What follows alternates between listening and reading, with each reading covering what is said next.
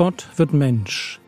Leben und Lehre des Mannes, der Retter und Richter, Weg, Wahrheit und Leben ist.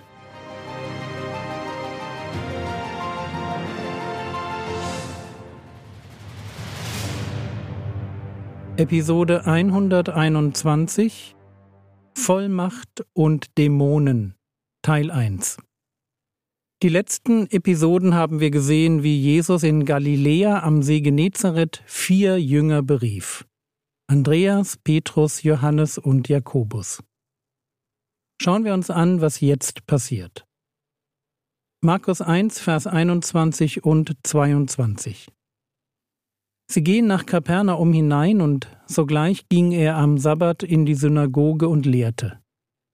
Und sie erstaunten sehr über seine Lehre, denn er lehrte sie wie einer, der Vollmacht hat und nicht wie die Schriftgelehrten. Hier an der Stelle merken wir das erste Mal, wie Jesus sich als Lehrer von den anderen Lehrern seiner Zeit unterschied. Seine Lehre war eine Lehre, der Vollmacht innewohnte. Das jedenfalls spürten die Zuhörer. Er lehrte und während er sprach, waren sie sich der Gegenwart Gottes bewusst. Das war bei den Schriftgelehrten irgendwie anders. Die lehrten auch, aber ihnen fehlte diese Vollmacht. Ihre Autorität leitete sich nicht aus dem Wort selbst ab und aus der autoritativen Auslegung des Wortes, sondern aus der Tradition. Für Schriftgelehrte war es wichtig, das zu sagen, was vor ihnen schon andere Schriftgelehrte gesagt hatten. Wer heute mal Auszüge aus dem Talmud liest, der weiß sofort, wovon ich rede. Der Bezug auf bekannte und anerkannte Bibellehrer gab ihrer Lehre Gewicht. Ganz anders bei Jesus. Der verzichtete völlig darauf, Teil einer Auslegungstradition zu sein. Er war nicht noch ein Lehrer, sondern er war der Lehrer. Mit ihm war das Wort Gottes Mensch geworden und seine Lehre war einhundertprozentig das, was Gott uns ganz persönlich sagen wollte.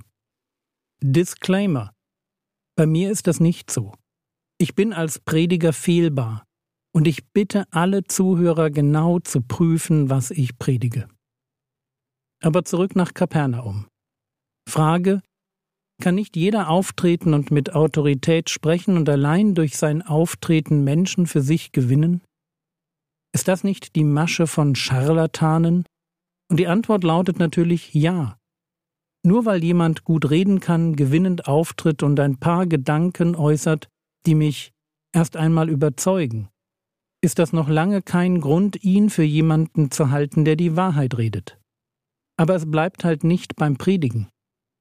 Während noch das Erstaunen im Raum hängt, macht sich noch etwas breit. Ein Dämon fängt an zu schreien. Lukas 4, die Verse 33 und 34. Und es war in der Synagoge ein Mensch, der einen Geist eines unreinen Dämons hatte. Und er schrie auf mit lauter Stimme und sprach, Ach, was haben wir mit dir zu schaffen, Jesus Nazarener? Bist du gekommen, uns zu verderben? Ich kenne dich, wer du bist, der Heilige Gottes. Jesus predigt und es kommt zum Konflikt. Auf der einen Seite das Wort Gottes mit Autorität gepredigt, um Menschen zu befreien, auf der anderen Seite das dämonische Wort, nicht weniger wahr, aber ein Ausdruck der Versklavung. Vielleicht kurz ein Wort zum Thema Dämonen. Unter einem Dämon verstehe ich einen bösen Engel, einen bösen Geist. Ein Dämon ist Teil der Schöpfung, ein geschaffenes Wesen, nicht allmächtig, nicht allgegenwärtig, er fürchtet sich vor Gott und obwohl aus sich heraus böse, nicht fähig, sich zu Gott zu bekehren. Dämonen sind im Alten Testament sehr selten. Sie tauchen kaum auf und deshalb erstaunt es mich immer wieder, dass sie zur Zeit Jesu wie eine Epidemie über Israel herfallen.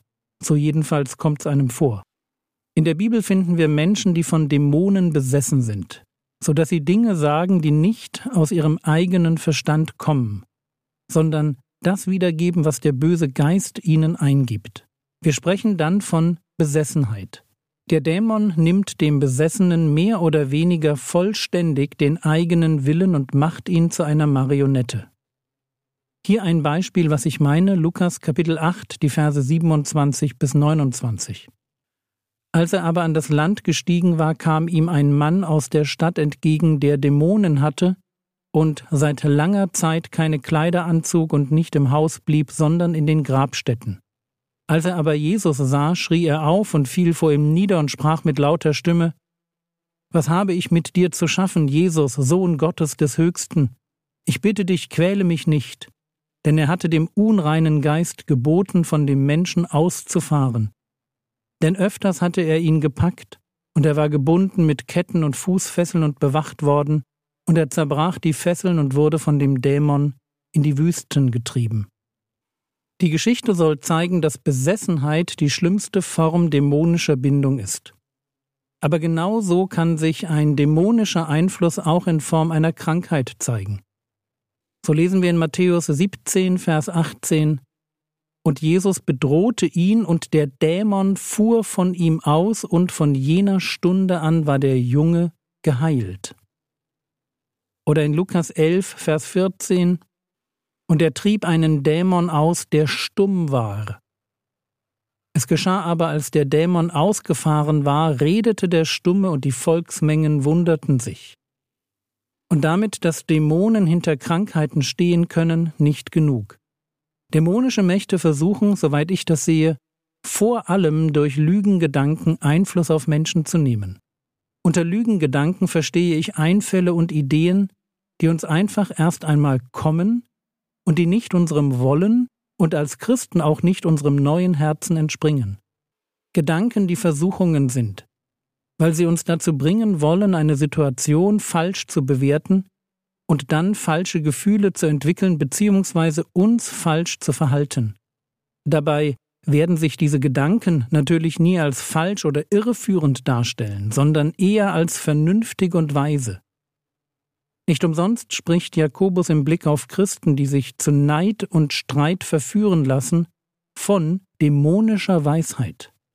Jakobus Kapitel 3, Vers 15 Dies ist nicht die Weisheit, die von oben herabkommt, sondern eine irdische, sinnliche, dämonische. Und diese dämonische Weisheit findet ihren Ursprung in Gedanken. Gedanken, die dann nicht durch das Wort Gottes als Lügen entlarvt werden, sondern Gedanken, die man glaubt. Und machen wir uns nichts vor. Lügen, die wir glauben, werden unser Leben zerstören. Das haben Lügen so an sich. Das ist dann auch der Grund, warum Jesus den Petrus so scharf zurechtweist, als der sich nicht mit der Idee anfreunden will, dass der Messias leiden, getötet werden und auferstehen muss. In Petrus macht sich die Lüge breit, dass so etwas im Blick auf den Messias falsch ist dass das nicht kommen darf, dass Jesus sich im Blick auf die Zukunft irrt. Und wie reagiert der Herr Jesus? Markus 8, Vers 33. Er aber wandte sich um und sah seine Jünger und tadelte Petrus und sagte, Geh weg hinter mich, Satan, denn du sinnst nicht auf das, was Gottes, sondern auf das, was der Menschen ist. Das ist die Gefahr, die wir vermeiden müssen, dass wir unsere Gedanken für die Wahrheit halten weil wir sie nicht am Wort Gottes prüfen und dann von Gott für unsere Dummheit getadelt werden. Und genau das ist das Haupteinfallstor für alles Dämonische in unserem Leben.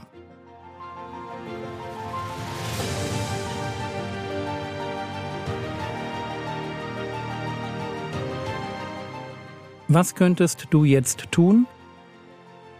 Du könntest ein kleines Bibelstudium auf bibelserver.de durchführen. Gib doch dazu das Wort Dämon mit einem Sternchen am Ende ein.